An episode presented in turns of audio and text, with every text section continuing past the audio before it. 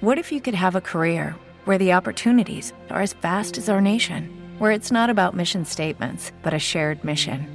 At U.S. Customs and Border Protection, we go beyond to protect more than borders from ship to shore, air to ground. Cities to local communities, CBP agents and officers are keeping people safe. Join U.S. Customs and Border Protection and go beyond for something far greater than yourself. Learn more at cbp.gov/careers. Judy was boring. Hello. Then Judy discovered ChumbaCasino.com. It's my little escape. Now Judy's the life of the party. Oh, baby, Mama's bringing home the bacon. Whoa, take it easy, Judy. The Chumba life is for everybody. So go to ChumbaCasino.com and play over 100 casino style games. Join today and play for free for your chance to redeem some serious prizes. chumba ChumbaCasino.com. No purchase necessary. Void where prohibited by law. 18 plus terms and conditions apply. See website for details. Los perdedores, Son malos los punteros, los defensas son malos. los ganadores, Esperamos que este triunfo sea de nosotros y de todos. los olvidados y los derrotados de todos los deportes están en bajo rendimiento. Pido disculpas por eso porque seguramente estarían disfrutando mucho más si hubiésemos ganado. Bajo rendimiento, las historias que se cuentan. Con Cristian Solano y Sebastián Heredia.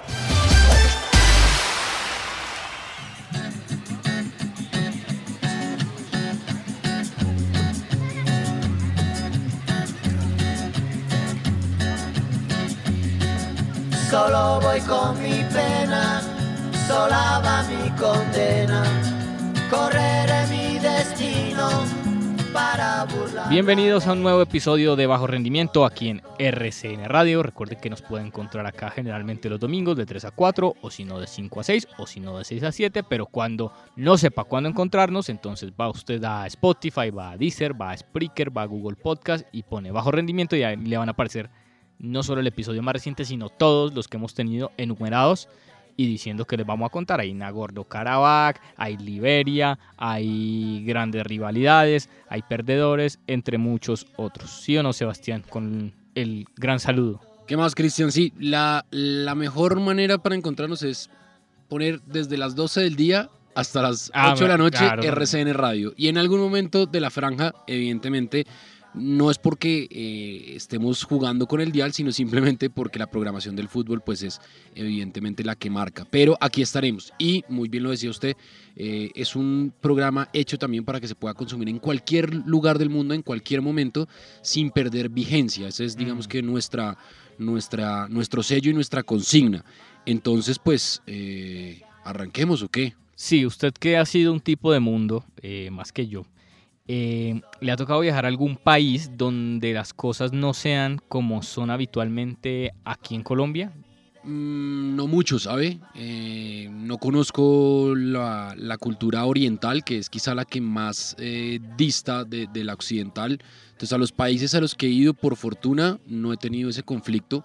Eh, pero yo sí creo que todo eso hay que entenderlo desde un, desde un lugar, no desde la intolerancia, sino desde la tolerancia, entender que somos distintos y que las dinámicas, así no nos gusten, son las que son en cada uno de los países y en cada una de las culturas. Es difícil. Y así no estemos de acuerdo en muchas ocasiones. Pe- Pero es complicado, es complicado.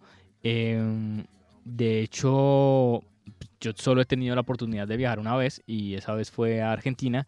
Y a pesar de que somos muy similares, somos latinos, hablamos español, hay unas dife- hay dif- pequeñas diferencias que a uno le cuesta. Entonces, si así es ese nivel, imagínense cómo debe ser viajar, no sé, a Turkmenistán. Debe ser complicadísimo.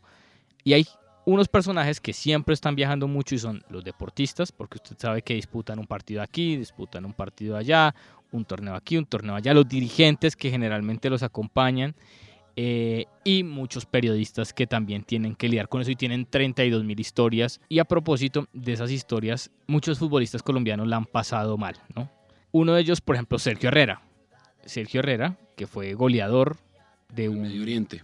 De, de un ese fue un preolímpico, ¿no? Sí. de hecho era de la B, él estaba en la B. Claro, él jugaba para ese entonces en, en la Alianza Petrolera. Él estaba en la B, lo convocan y la rompe. Bocan la rompe y se va entonces al fútbol extranjero. y- Pero, pero vea, él pasa antes por Almagro, América, Ujú, Alianza, otra vez América, y se va para el Al Ittihad de Arabia Saudita. Sí. Y pues evidentemente allá las, las, las dinámicas funcionan distinto eh, y le retienen el pasaporte. Y el tipo es esperado porque además un idioma que usted no conoce, una cultura que usted no conoce, ¿qué hacer? Y nadie le respondía. Yo me acuerdo que eso fue una época bastante Y no le pagaban. Y no le pagaban. otro. O sea, lo otro era, y, y, la pregunta es, bueno, ¿y entonces por qué no se viene? Justamente porque le tenían el pasaporte. pasaporte. Se lo pidieron supuestamente para firmar el contrato mm. y se quedaron con el pasaporte de él. En 2011 hubo otro episodio similar eh, de Edinson Fonseca. Yo no conozco a Edison, la verdad, después de revisar este caso fue que lo conocí. Edison estuvo en Pereira, Envigado, Nacional, Tolima, Cobresal, Cúcuta Deportiva, Alianza. Es que también a donde va Edison, Perlita Jaya, Indonesia. Y cuando se va al Meskerman de Irán, temporada 2010-2011, le pasa lo mismo. Le retienen el pasaporte y no lo dejan salir del país. A Leider Preciado le pasó algo parecido después de su paso por el Racing de Santander en España, él va a Medio Oriente. Creo que Arabia Saudita, si no estoy mal. Y también al final, cuando ya él no quiso renovar su contrato y se quería devolver, eh, le retuvieron el pasaporte por un, por un tiempo, hasta que pues obviamente puso, digamos que en conocimiento eh, a la FIFA, a la Federación Colombiana de Fútbol, ahí intervinieron, le devolvieron el pasaporte y pudo regresar. Otro que pasó por algo similar también fue Juan Pablo Pino. Sí. Que estuvo, pasó el Galatasaray, que, que Turquía es una sociedad digamos, moderada en cuanto a la práctica del Islam. Sí, pues tiene parte occidental y parte oriental, entonces eso ayuda a que se mezcle un poco el, tema. Exacto. Ahora el problema con Erdogan es que pues Erdogan quiere volver eh, una república musulmana a Turquía, que, que, ellos son considerados laicos, pero pues así está la cosa. Y entonces pasa el Galatasaray al, al Nazar de Arabia Saudita también en 2011 y el tipo también tiene unos problemas porque el tipo tenía muchos tatuajes y allá eso pues está mal visto. Entonces pasó también malos momentos y después ya fue al Olympiacos y ya la cosa mejoró. Pero hay una historia y, curiosamente no ocurre en Medio Oriente y es la de Phil Jackson y Barwen. Sí, un jugador que eh, jugó en Santa Fe, estuvo aquí, tuvo un recorrido importante y pues prácticamente fue secuestrado, ¿no? Phil Jackson y Barwen. Sí, terrible. Separado de sus hijos, de su esposa, que su esposa es eh, europea. Y, y, la verdad la pasó bastante mal durante un gran tiempo, fueron casi ocho meses en los que Phil Jackson estuvo, como él dice, secuestrado. Tremendo, pero la historia completa está acá con el señor Sebastián Rueda que habló con Phil Jackson y Barwen.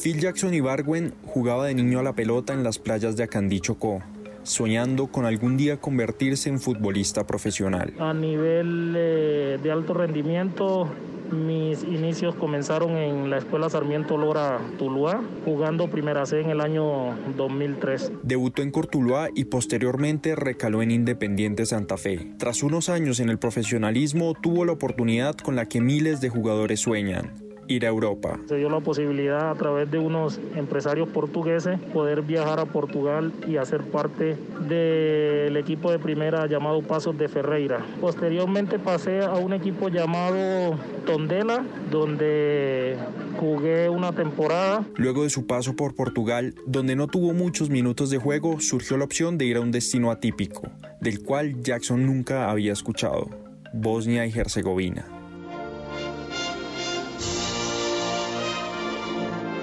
El delantero colombiano llegó al Lactacy, equipo que en ese entonces militaba en la primera división bosnia, ubicado en un pueblo de la República Srpska, una entidad autónoma de etnia serbia que hace parte del país balcánico. Un país muy lindo, la tranquilidad con la que se vive allá, poder salir a cualquier hora de, del día o de la noche y no tener ningún tipo de miedo de que te vayan a hacer algún daño, una comida bastante deliciosa, su gente que es muy, muy amable, acogedora. De Bosnia tengo muchísimos recuerdos bonitos. Sin embargo, con el paso del tiempo empezó a trasegar en diferentes clubes del país europeo, impronunciables en nuestro idioma, terminando en la segunda división y donde comenzaron a surgir los problemas. El club desistió de querer seguir cumpliendo con sus obligaciones, tanto en lo salarial como en otros compromisos que habíamos adquirido, como el pago de, del apartamento donde vivía, que por ellos desistir de pagar, me tocó salir del apartamento con mi familia y,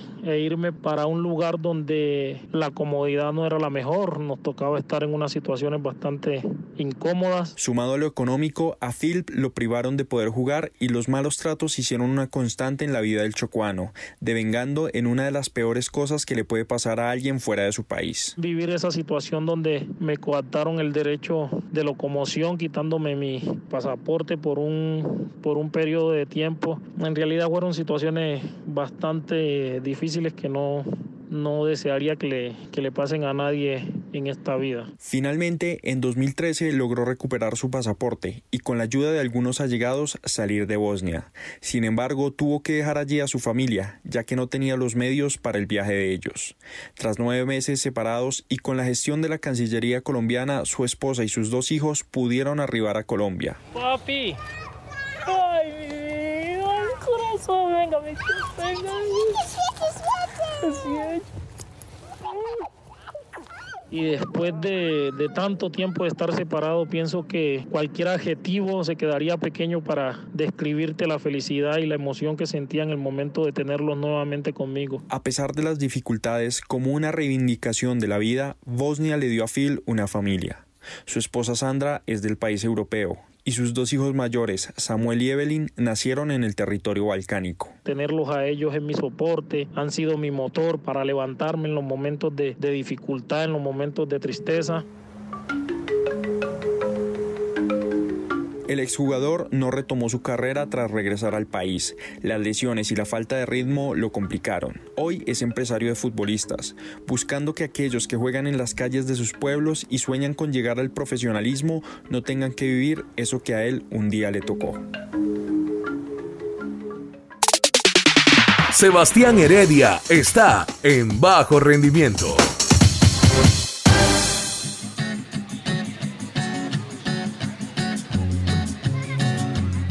Imagínense, esa es la historia de Phil Jackson y Barwen que nos cuenta Sebastián Rueda. Muy complicado, muy complicado, porque además como, como él cuenta ahí, eh, tuvo que salir del país solo, uh -huh. dejar su familia allá para poder hacer los trámites y rescatarla. Y no pude volver a jugar fútbol ya producto de las lesiones. Hubo una época, pues, porque fue, ahí fue que, que, conocí a Phil Jackson, que estuvo muy mal. Estuvo muy mal eh, recién llegado acá a Colombia la pasó muy mal, muy mal porque no tenía trabajo, ningún club lo contrataba. Pues es que duró, duró casi un año quieto, inactivo, entonces inactivo. era muy difícil eh, que un equipo le, le, le, diera las posibilidades para jugar. Yo recuerdo que él, pues usted sabe que muchos futbolistas se conocen de pequeñitos y entonces logran contactos y, y él tenía, es que no me acuerdo de quién eran los guayos, tal vez de Pablo Armero, bueno, no recuerdo. Y él hizo una rifa y nos contactó para que le ayudáramos eh, pues a, anunciar eso, a hacer público, que hace una rifa, porque la situación que estaba pasando el hombre, muy complicada en ese momento, muy complicada, muy complicada.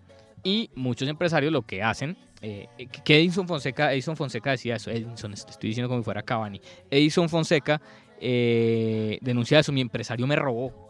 Y muchos empresarios están pensando en hacer su plata y mandar a los pelados por allá a otros sitios. Claro, una vez se firma el contrato, cobran la comisión claro. y se desentienden de lo que sucedió. Eh, ¿Se acuerda que creo que a, a, Nicole Regnier también le pasó? También le pasó. En Suiza arregló algo eh, a través de un intermediario y ya al final cuando llegó a Suiza pues se dio cuenta que lo que estaba ganando no le alcanzaba ni para vivir. Mm. Eh, y pues obviamente son presos de esa necesidad de ir a buscar pues un mejor panorama económico más allá de que en lo deportivo no sea tan llamativo. Y es un riesgo, a muchos les va bien. Sí. A muchos afortunadamente les va bien, los que van a, no sé, de Nilson Córdoba creo que está en Bangladesh o está en Bangladesh. Sí. Y ahí va bien. Sí, porque él estuvo en Japón también y le fue bien.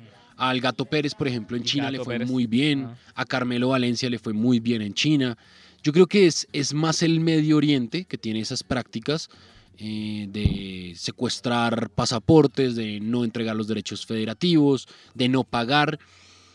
Pero yo creo que estas dinámicas han ido cambiando por fortuna eh, y, y creo que los han ido poniendo en cintura poco a poco a, a cada una de esas federaciones y a cada una de esas ligas porque pues cada día el derecho eh, de laboral de los deportistas y de los futbolistas en este caso se respeta más. Y sabe que creo que Internet ha sido muy útil.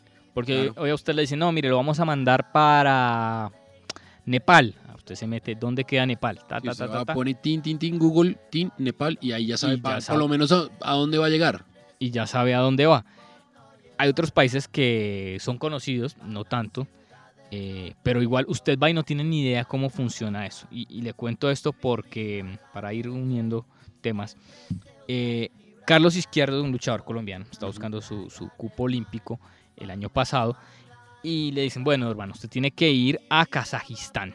Esto, a Kazajistán antes que, que arranque para contextualizar esto, estamos hablando del 2018. 2019. 2019. Las historias anteriores de las que hemos hablado, estamos hablando 2004, 2006. Exacto, del, 2000 al 2010, al 2012. Mm. Eh, uno creería que esto no pasa todavía, pero ahora sí. Ahora sí, entonces el año pasado, entonces le dicen, mire, él, está en la división de 86 kilogramos y hay un campeonato mundial de lucha en Kazajistán. Kazajistán, tierra de Borat. Por eso quería unir todo. Eh, porque la única referencia, o sea, seamos ignorantes, digamos, la única referencia que tenemos de, Kazajistán es Borat. O sea, yo no tengo, no sé cómo funciona Kazajistán, no sé qué régimen tiene. Sabe uno eso de Borat y que pues en algún momento fue parte de las repúblicas socialistas soviéticas. Bueno, pero uno sabe que la que Astana y Almaty son sus ciudades. Ah, bueno, ah, bueno, que Astana, sí, Astana, Astana. Que tiene un equipo de ciclismo interesante, que tiene a Alexander Vinokurov como su máximo representante en cuanto al deporte en, en ciclismo, pero no mucho más de ahí. No hay más. Entonces Carlos Arturo Izquierdo se va para allá y frente a la lucha ya es un deporte muy importante. O sea, va a ir a buscar su cupo de lucha para los Olímpicos que se cancelaron de este año, los de Tokio, a un país donde lo importante es la lucha, como colombiano. ¿Y sabe qué pasó? A ver. La historia aquí con el mismo Carlos Izquierdo que nos cuenta cómo fue ir a Kazajistán y ganar en Kazajistán. Kazajistán, yo tenía entendido, no tenía entendido mucho sobre el país, sobre ese país, era la primera vez que lo visitaba pero algo que sí sabía y que se notó desde el primer momento que llegué al aeropuerto es que es un, es un país muy vigilado por los militares. Es muy militar. Eh, no sé, honestamente no entiendo el porqué, lo de su gobierno, todo eso, su, su, no sé cómo sea todo ese campo político allí, absolutamente no sé nada del país, pero sí sabía que era muy militarizado desde que llegué el momento es un poco intimidante porque eh, ellos, ellos ven como, como a Colombia, o no sé si de pronto a los latinos, como, como unas minorías, pero pues nosotros no le prestamos atención a eso, normal. Es normal, ya habíamos vivido con, con esa situación antes. En el momento que, que llegamos al Coliseo, también muy militarizado, no, yo no entendía, nunca había visto un coliseo que estuviera lleno de tantos, tantos militares. Pero bueno, en el momento de la competencia yo hice mis primeras tres peleas eh, y todo estaba tranquilo, todo está muy bien. Eh, de esas tres primeras peleas yo gané dos y perdí la tercera. El que me ganó a mí pasó a la final y me dio la posibilidad de yo luchar por un repechaje para buscar eh, la clasificación olímpica y por la medalla del bronce. Entonces iba contra, precisamente contra el local, contra el casaco. Ese casaco era para el equipo de Kazajistán favorito, ya que era medallista en, unos juegos en unos juegos musulmanes que hace parte de Kazajistán, Irán, Turquía y él quedó de tercero, un torneo muy difícil es su campeón mundial de un campeonato mundial militar y otro, entre otros títulos importantes. Yo sabía que era un rival difícil y más que él tenía la ventaja de, que tenía a todo el público eh, a su favor. Y bueno, desde el primer momento que, que yo iba hacia el corredor donde sale uno antes del combate, los militares ya me estaban mirando mal, no sé si querían intimidarme, porque sabían que yo iba contra, contra el local, contra el casaco, y tratan como de, intimidar, de intimidarme con su mirada. Y bueno, yo no le presté atención, yo mantuve siempre la concentración. Obviamente se sentía un, un ambiente muy hostil contra mí. En el momento de que yo salí, yo sentía, yo estaba tan concentrado que yo sentía que todo el, el escenario estaba en silencio. Pero desde el momento que pitaron y empezó el combate, yo empecé a escuchar desde el, desde el primer segundo hasta los, el minuto 6 que terminó el combate, eh, la huya y, y, y, a favor como estaban del, del, luchador local y en contra mía. Si yo hacía algo, si yo marcaba unos puntos, me abucheaban. si él marcaba, la gente gritaba, tenían tambores y era un poco intimidante, pero siempre me mantuve en el rol, gracias a Dios. Hubo un momento que, que él me tuvo para ganar el combate. La gente me abucheaba mucho más porque, porque creían que de pronto me habían favorecido los, los, los árbitros. Pero es que legalmente nunca hubo, nunca hubo la victoria para el otro. Se acabó ese, ese gesto que tenía a favor el casaco. Yo me paré, hice un movimiento de más que me dio más, me dio más puntuación y antes de eso había mucha bulla y en el momento que yo realicé ese movimiento se silenció todo el público, una cosa impresionante. Ya la gente no volvió a hacer bulla y apenas me levantaron la mano y yo celebraba, la gente abucheaba. Pues claro, había perdido una opción, una opción de, clasificación y de medalla para ellos y más que más que perder para ellos, que es ofensivo, que perder contra un latino. Entonces yo creo que a ellos les ofendió mucho que, que yo les haya ganado esa clasificación en su propia casa y más un colombiano. Y eh, fue un poco atemorizante. Yo terminé el combate muy cansado. Yo salía del corredor y los mismos militares me quedaban mirando como si nos quisieran pegar literal. Nos miraban súper mal. Gracias a Dios no pasó nada. Pudimos terminar la competencia no pasó nada, yo llegué a mi país bien, fue una experiencia única, nunca he vivido algo así. Sí, he luchado contra algunos locales, por lo menos en Juegos Panamericanos me había pasado lo mismo en Perú, en Lima, pero nada, que, nada, nada comparado con lo que me pasó en Kazajistán. Cristian Solano está en bajo rendimiento. Condena, correré mi destino para burlar la ley perdido en el corazón. De la... Entonces, eh, jugar de visitante es muy difícil. Sobre todo cuando usted es colombiano, va en un deporte individual que es la lucha. Sí. Porque una cosa es que usted sea. Delegación.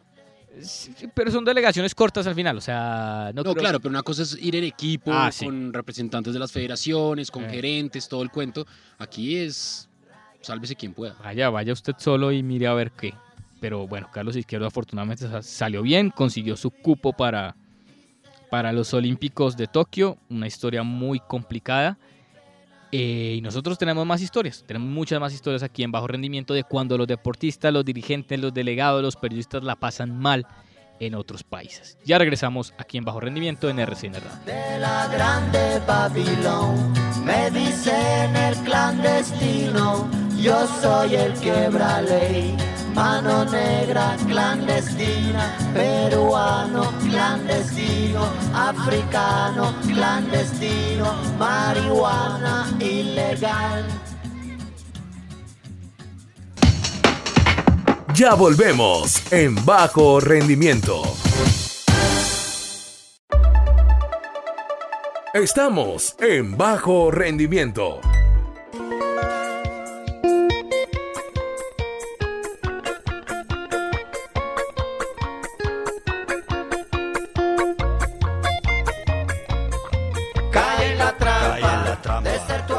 Lucky Land Casino asking people what's the weirdest place you've gotten lucky? Lucky? In line at the deli, I guess? Aha, in my dentist's office. More than once, actually. Do I have to say? Yes, you do. In the car before my kids' PTA meeting. Really? Yes. Excuse me, what's the weirdest place you've gotten lucky? I never win and tell. Well, there you have it. You can get lucky anywhere playing at LuckyLandSlots.com. Play for free right now. Are you feeling lucky? No purchase necessary. Void where prohibited by law. 18 plus. Terms and conditions apply. See website for details. Y regresamos aquí en Bajo Rendimiento con esas historias de el deporte que nos gustan hoy hablando un poco de, y parafraseando programas de televisión, preso en el extranjero, un poco sentirse preso en el extranjero cuando usted va a un lugar, eh, porque es muy diferente que usted vaya a Estados Unidos y, por ahí la pase mal, a que vaya a Medio Oriente, a que vaya a Corea del Norte, a que vaya a África, como en algún momento el doctor Carlos Salvador Vilardo, que deciden ficharlo. Lo recomienda. La otra vez estaba leyendo eso en, el libro que usted me prestó, de que hecho acá lo tengo. Gracias. Eh, de Simon Cooper, acá lo tengo. Pues se lo busco, tanto, tanto. No, no, no solo hacemos apología también a las buenas prácticas, que es devolver los libros prestados. hombre, sí, porque hoy no se encuentra quien devuelva el libro prestado. Entonces, el tipo cuenta acá, Simon Cooper, eh, en un capítulo que se llama. Mm, venga, lo busco acá. Juego Global, Jihad Global, cuenta que, que Diego Maradona en algún momento le recomienda a la gente de Libia que fiche a Carlos Salvador Vilardo para que intenten llegar al Mundial. Eh, Libia en ese momento dirigido por el señor Gaddafi, un tipo que llevaba muchísimos años en el poder gracias a, reformar la misma constitución del país o a reformar los estamentos políticos del país a través de su libro verde. Y entonces fichan a, a Bilardo y al, afortunadamente le va bien, pero la historia es una, es una locura. Esa está en Doctor y Campeón de Luciano Bernique, que también es muy recomendado. Y mira, acá dice, eh, hablan de... Bueno, eh, Libia invirtió en el fútbol buena parte del dinero procedente del petróleo. Los estadios se empezaron a llenar en el desierto como si fueran pozos de petróleo. Siguiendo el consejo de su amigo y mentor Diego Armando Maradona, Saidi, que era uno de los hombres importantes del régimen de Gaddafi, contrató como entrenador de la selección a Carlos Vilardo, que había entregado a Argentina al Mundial de 1986. El desacreditado velocista canadiense Ben Johnson, descalificado por dopaje tras ganar los 100 metros de los Juegos Olímpicos de Seúl de 1988, fue nombrado preparador físico. Una belleza todo, ¿no? Imagínense esa locura. Y eh, acá cuentan que también el hijo de Gaffi, que en algún momento eh, lo fichan por el Udinese porque el gobierno de Libia le daba plata al Udinese para que el tipo pudiera jugar fútbol. O sea, todo de un nivel muy demente. Afortunadamente, Bilardo salió bien, tuvo muchas anécdotas que contar. Como esta que le pasó a otro argentino, eh, que es el señor Alfredo Di Stefano. Cuando el tipo se va a Millonarios, llega a Real Madrid, sabe usted que es como el tránsito que hace Di Stefano, la saeta rubia, y vuelve en algún momento a Sudamérica a disputar un mundialito de clubes en Venezuela. Y le ocurrió lo siguiente, que nos cuenta David Rocha de antena2.com. 24 de agosto de 1963, el mundo del fútbol se paralizaba con una noticia. Alfredo Di Stéfano era secuestrado. El que era el mejor jugador del planeta en ese momento fue raptado en la ciudad de Caracas, capital de Venezuela. La información llegó al diario Marca Español por parte del periodista Lázaro Candal. Señores, acaban de llevarse a Di Stéfano. El rapto de Di Stéfano produjo estupor en todo el mundo. Aquí vemos cómo la gente se agolpa a la puerta del Hotel Potomac de Caracas, donde estaba concentrado el equipo español. El Real Madrid se encontraba en Venezuela para disputar un torneo amistoso de gran prestigio, la pequeña Copa Mundo de Clubes. La saeta rubia, en ese momento con 37 años, ya había ganado varias Copas de Europa con el Club Blanco y era la máxima estrella del equipo. Todo ocurrió en el Hotel Potomac de la ciudad venezolana. Revolucionarios, miembros de las Fuerzas Armadas de Liberación Nacional, se hicieron pasar por policías para engañar y secuestrar al astro argentino, y lo lograron. Cuenta Di Stefano que los secuestradores le decían que no le harían daño, solo querían publicidad para dar a conocer su movimiento en contra del presidente de turno, Rómulo Betancourt. Lo trataron como un rey, le dieron de comer sándwiches, perros calientes, incluso jugaron cartas con él, pero durante tres días lo mantuvieron encerrado en un apartamento donde se encontraba vigilado por guerrilleros que tenían ametralladoras. Di Stefano fue liberado a las 2 y 45 de la tarde del 26 de agosto de 1963. Sus tras lograr reconocimiento internacional, lo llevaron hasta la Avenida Libertador y le dejaron instrucciones para que tomara un taxi rumbo a la Embajada de España. Por suerte para la saeta, el episodio finalizó ahí, aunque esos días difíciles de tensión donde temió por su vida los llevó para siempre en su memoria. Y Estefano llega a la capital española. Los más impacientes por verle son sus propios familiares tras los momentos de angustia. Es fácil apreciar la fatiga de Di Estefano y los efectos que le ha producido esta singular aventura.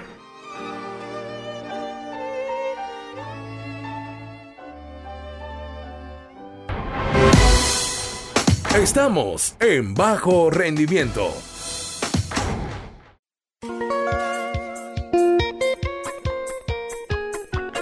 Bueno, Sebastián, ya tuvimos algunas historias de deportistas colombianos que la han pasado mal en el extranjero, producto de las circunstancias, eh, entornos, culturas y sociedades de los países a los que van. Pero también hay colegas que la han pasado muy mal. Esta historia me la contaron hace poco yo no la creía, me la contó el señor Nicolás Samper y me dijo, tienen que llamar a Esperanza Palacios, que es colega nuestro. Y ella un día decidió, eh, bueno, pues por su trabajo acompañar eh, al fútbol colombiano, a la selección Colombia, a, una pequeña gira que tuvo eh, como protagonista países del Medio Oriente, que usted sabe que son un poquito complicados.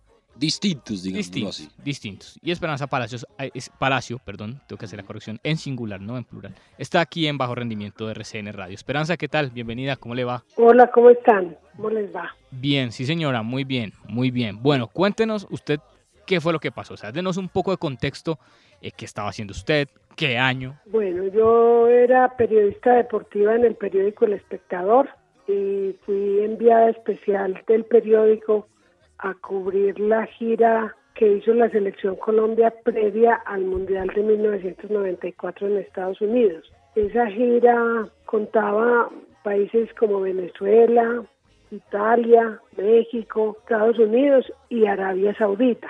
Entonces, cubriendo a la selección, me tocó ir a Arabia Saudita, donde la selección Colombia iba a jugar dos partidos amistosos. Por esas circunstancias estuve yo allá en Arabia Saudita. En esa época, no sé si ahora habrá, eh, no había embajada saudita en Colombia, entonces había que hacer todos los trámites a través de la embajada en Chile. Eh, éramos 17 periodistas de distintos medios, no pagados por la federación, yo fui con todos mis gastos pagados por el periódico El Espectador, pero la federación ayudaba para que pudiéramos tener la visa. Entonces eh, pusieron mi nombre en esa lista y Arabia Saudita contestó que si era necesario algún protocolo para mí. Era la única mujer entre todo el grupo de jugadores, periodistas y directivos. Bueno, el periódico contestó que no, que simplemente se me facilitara poder cubrir los partidos y nada más. Así fue, me dieron la visa de Barinas, que fue donde Colombia jugó su primer partido. Fuimos a Londres en una escala muy larga a tomar el vuelo para Darán y luego para Jeddah. En esa, en esa escala conocimos que yo no tenía visa, que resulta que mm, mm, habían dicho que yo la tenía, pero era la única del grupo que no tenía visa.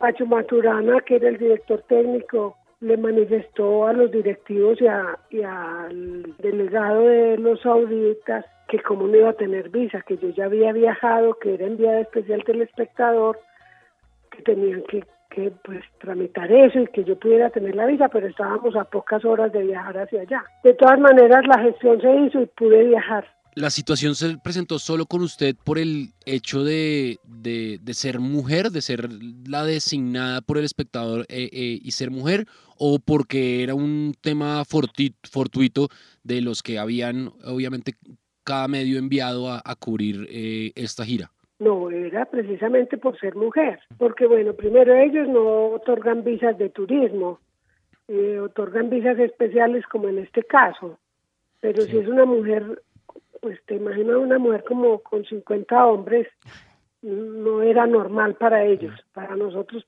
puede ser común, pero para ellos no. Entonces era incómodo. Prefirieron retirarme la visa. Finalmente, el presidente de la Federación Saudita era el hijo del rey Fat. Entonces hablaron con él y, facilitaron que yo pudiera ingresar. Nos recibieron a todos.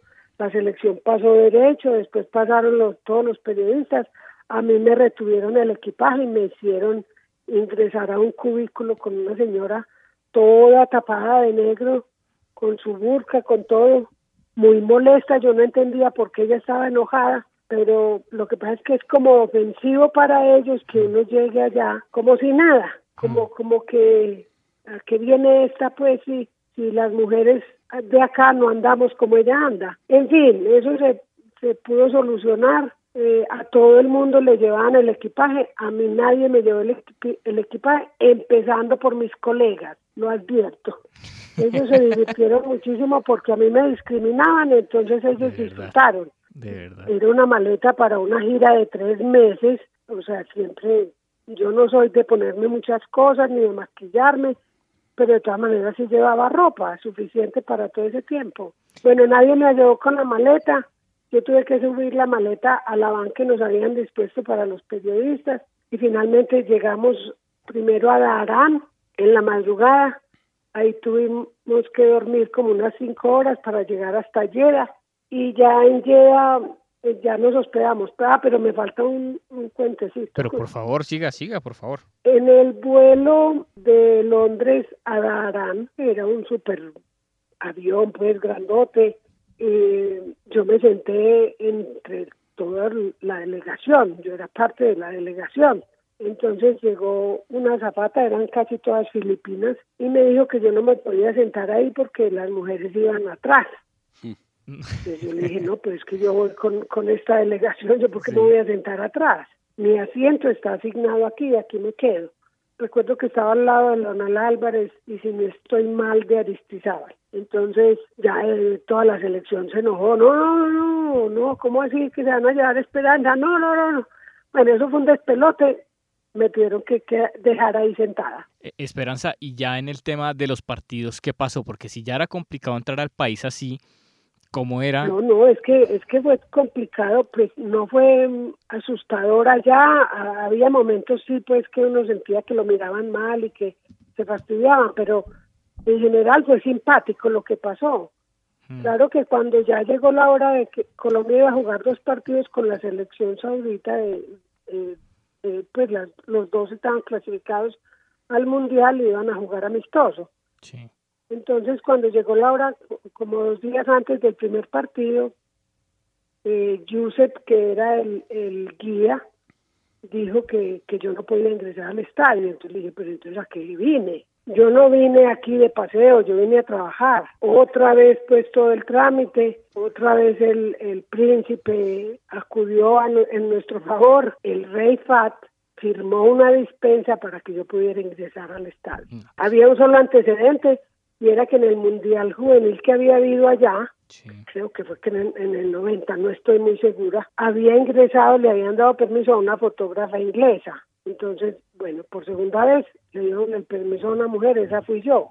Ahí sí tenía que ir de túnica porque yo no tenía que andar con túnica, tenía que andar muy recatada, tratar de no usar pantalón, de no usar manga sisa, de tener cuello alto. Entonces yo era a 39 grados de calor, de falda larga, de cuello tortuga. Pero bueno, para ir al estadio me tuve que poner la túnica. Eso fue otra anécdota muy linda porque cuando dijeron eso, toda la selección y todo el grupo Dijo, pues nos vamos todos a comprar la túnica de Esperanza. Entonces nos fuimos a un mercado precioso con un tipo de mercado de las pulgas, pero árabe, se lo imaginan la belleza. Y finalmente tuve que desfilar pues para ellos con la túnica, cuál les gustaba. Compré mi túnica y llegamos al estadio. Los periodistas íbamos siempre en una van que había dispuesto la organización. Llegamos en la van y cuando yo me bajé había una como una pasarela que yo tenía que pasar por ahí todos los árabes vestidos de blanco con esa túnica y su trapito rojo en la cabeza y yo pasando ahí vestida de negro, la única, muy incómodo fue mis colegas de nuevo muy simpáticos riéndose de mí y bueno, ya finalmente pude ingresar al estadio. Cuando ingresé al estadio, a la tribuna, el estadio estaba vestido de blanco porque no había una sola mujer me senté en esa tribuna y me morí del susto. Ahí sí dije yo, no, yo qué hago aquí, yo estoy muy loca. Y justamente, justamente eso, en algún momento dijo usted, no, ya, pues es mi trabajo, estoy haciendo el cubrimiento, estoy haciendo lo que me gusta, estoy con la selección, pero, pero ya, o sea, es decir, me devuelvo porque, porque esto... No, no, yo no, no, me dio un poquito de susto y ya, pero yo dije, no, ¿cómo me voy a, a quitar de esto? No, yo vine hasta acá y acá me quedo. Iba a cumplir mi cometido. Yo era una periodista igual a los otros 16 que habían ido y yo tenía los mismos derechos, de acuerdo pues con, con mis convicciones. Ellos tienen sus leyes y también había que respetar. Bueno, finalmente pude ver vi el partido porque es que no dejaban todos mirando y mirando y mirando y, y esa mirada árabe no es como la más simpática. Entonces no digo que me hayan tratado mal, jamás. Y allá me dispusieron a mí sola y un hombre que me atendía. Me llevaron perro caliente, té árabe. Cuando terminó el primer tiempo, yo ya si no iba al baño me reventaba. Me iba muriendo de ganas de orinar. Entonces le dije al tipo de enseñas que necesitaba un baño, el tipo se puso pálido, pálido. Claro, no había baños para mujeres. Entonces el tipo fue, me dijo que esperara y volvió y, me indicó pues a dónde iba. Habían lavado el baño de arriba a abajo y habían puesto afuera un, un guarda con la boina torcida de fusil parado al lado de la puerta.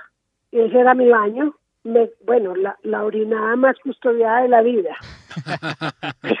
pero, pero tocó. Como Colombia jugaba dos partidos, al siguiente partido que fue como al tercer o cuarto día, el baño y el hombre seguían intactos. Ahí estaba el hombre parqueado esperándome. Bueno, eso pudo ser. Para yo poder hacer pipí. eso pudo ser lo bueno. Siempre encontró el baño limpio ya que no había que compartirlo con, con hombres. eso estaba bien. No, no. Eso sí, divinamente. Bueno, Esperanza, queríamos tener su relato acá porque porque uno no dimensiona y muchas veces estando acá desde, desde, cabina no dimensiona lo que tienen que pasar los deportistas, los dirigentes, los periodistas cuando van a países que tienen otras culturas muy diferentes a las que tenemos en Occidente. Y bueno, un placer escucharla a usted acá, Esperanza. Muchas gracias por estar en bajo rendimiento. Muchísimas gracias a ustedes. Un feliz día.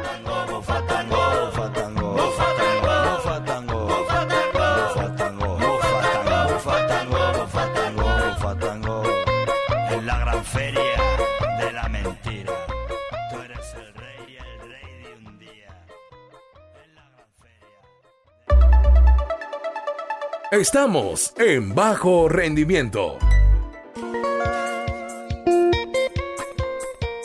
Eso por el lado, digamos que de Medio Oriente. Si nos vamos a Argentina, en ese tipo de situaciones en las que hubo eh, deportistas que estuvieron involucrados en, situaciones complicadas, podemos hablar, por ejemplo, de Riquelme y de Tevez, que sufrieron eh, temas de violencia interna en cuanto a secuestros express de, sus, de sus familiares, ¿no? El, papá, el, papá, el padre adoptivo de Tevez, recordemos que a él lo cría es su tío, mm. eh, fue secuestrado durante dos horas y tuvieron que pagar un, rescate. Mm. E igual sucedió con el hermano de Juan Román Riquelme.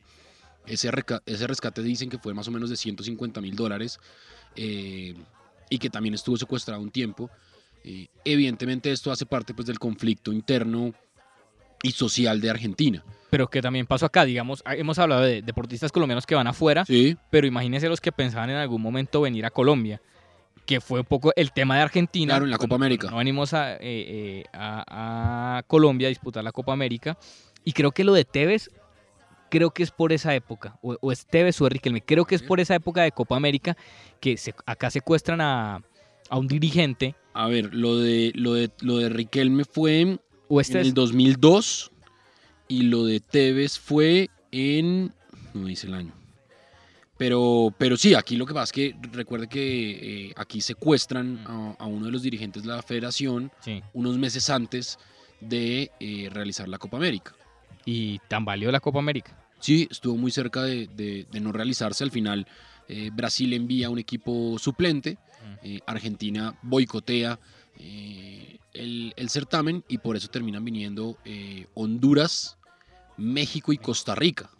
Son los equipos que reemplazan o pues eh, que son invitados a, esa Copa América que termina eh, ganando Colombia.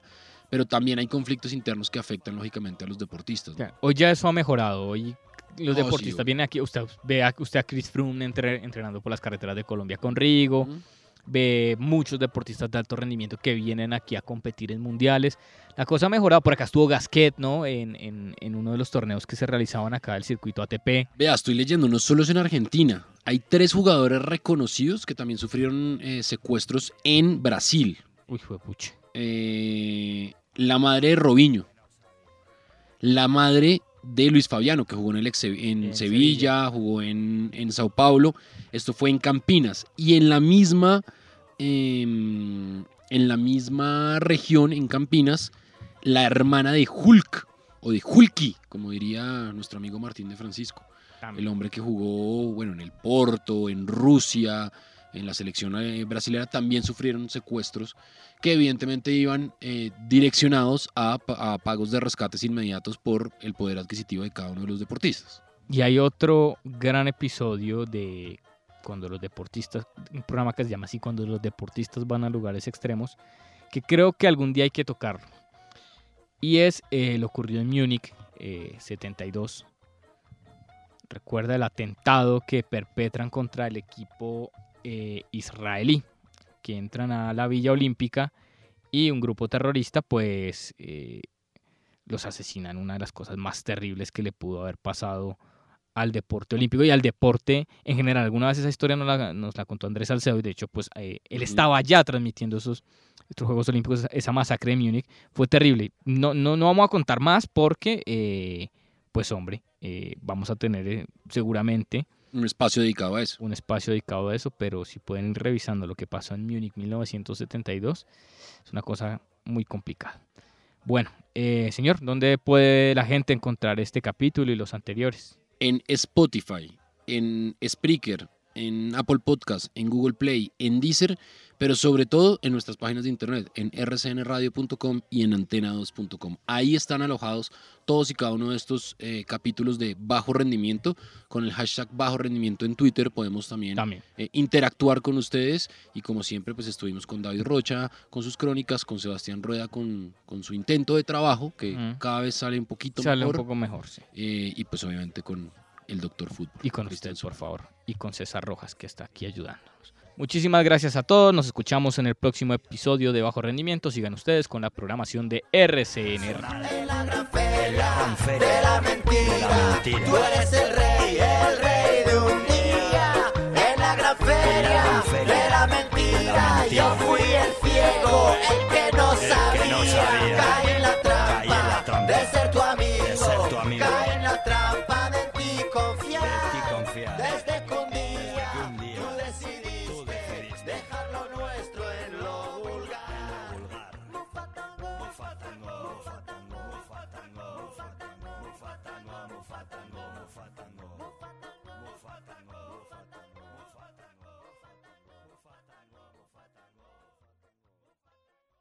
Hey guys, it is Ryan. I'm not sure if you know this about me, but I'm a bit of a fun fanatic when I can. I like to work, but I like fun too. It's a thing. And now the truth is out there. I can tell you about my favorite place to have fun Chumba Casino. They have hundreds of social casino style games to choose from, with new games released each week. You can play for free anytime, anywhere. And each day brings a new chance to collect daily bonuses. So join me in the fun. Sign up now at chumbacasino.com. No purchase necessary. Group. Void were prohibited by law. See terms and conditions. 18 plus.